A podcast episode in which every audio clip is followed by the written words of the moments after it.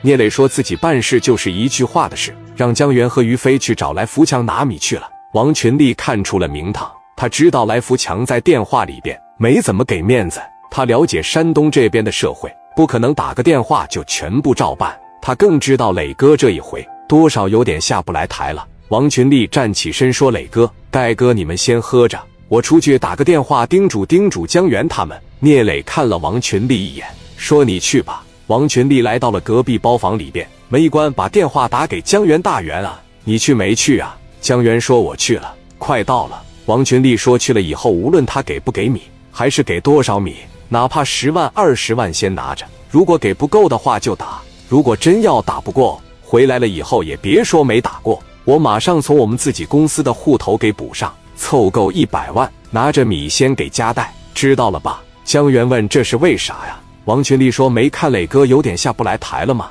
打了个电话，磊哥说好使了。我看他表情，明显是对方没给面子。你先去吧。如果真要不给的情况下，先打他。后期这个米我们怎么也得跟他要。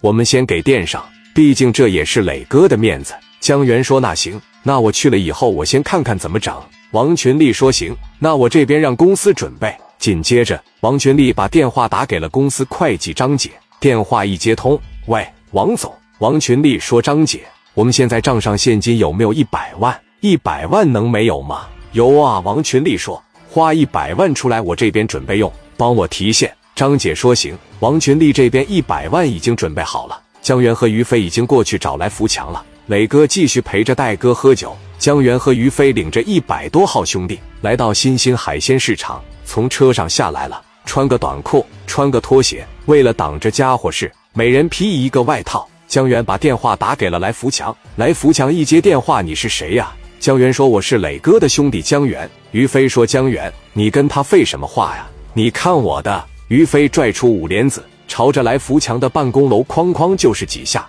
玻璃碎了好几块。来福强在和江源通电话，一听外面有动静，出来一看，底下站着一百来号人。江源在打电话叫肖下来，下来把米给我，让我拿回去，知道吧？来福强也不是吃素的，这都欺负到家门口了。来福强一声令下，抄家伙，从办公楼里出来四五十个人。来福强拿着对讲机说：“准备把这一百多人围上，围上。”从海鲜市场四面八方，哇哇的又得过来五六十号人，双方都是一百多号人。来福强从楼上下来五六十人，对着江源和于飞，从外面又过来几十个人，拿着五帘子给他们围着。来福强说：“从青岛过来打我。”江源往前一冲，说：“我的耐心比我哥稍微强一点，我可以给你点时间。今天让我把这一百万拿走也就罢了，你要是不让我把这一百万拿走，我血洗你的海鲜市场。”来福强说：“你这领着一百多人过来一趟，我要是一分钱不让你拿走，显得我还挺他妈不给你面子。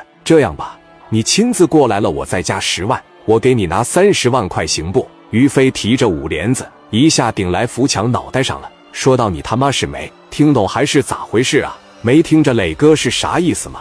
一百万一分都不能少，你给三十万行，把你胳膊腿全掐折，自己选吧。福强说：“逼我啊，就他妈你有枪了！”来，福强也把五莲子掏出来了，当时和于飞两人就对上了。于飞一看说：“怎么的？”江源把五莲子爷爷掏出来了，对着来福强：“你打我飞哥，一下子把你脑袋削放屁了，你打一下试试。”两人把来福强顶着了。后面那一帮人都不敢动了。